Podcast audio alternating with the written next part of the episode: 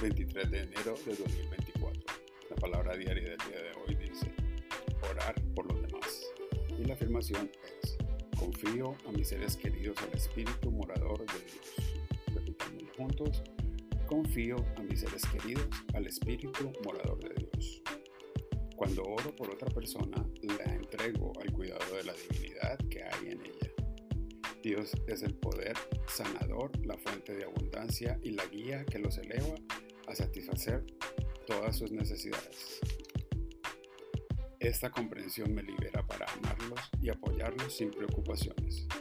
Oro afirmando la presencia y el poder de Dios. Dejo ir mis preocupaciones por mis seres queridos, confiándolos a su fortaleza y guía interior. Al afirmar su mayor bien y sus mejores resultados, oro con un corazón apacible y una mente serena.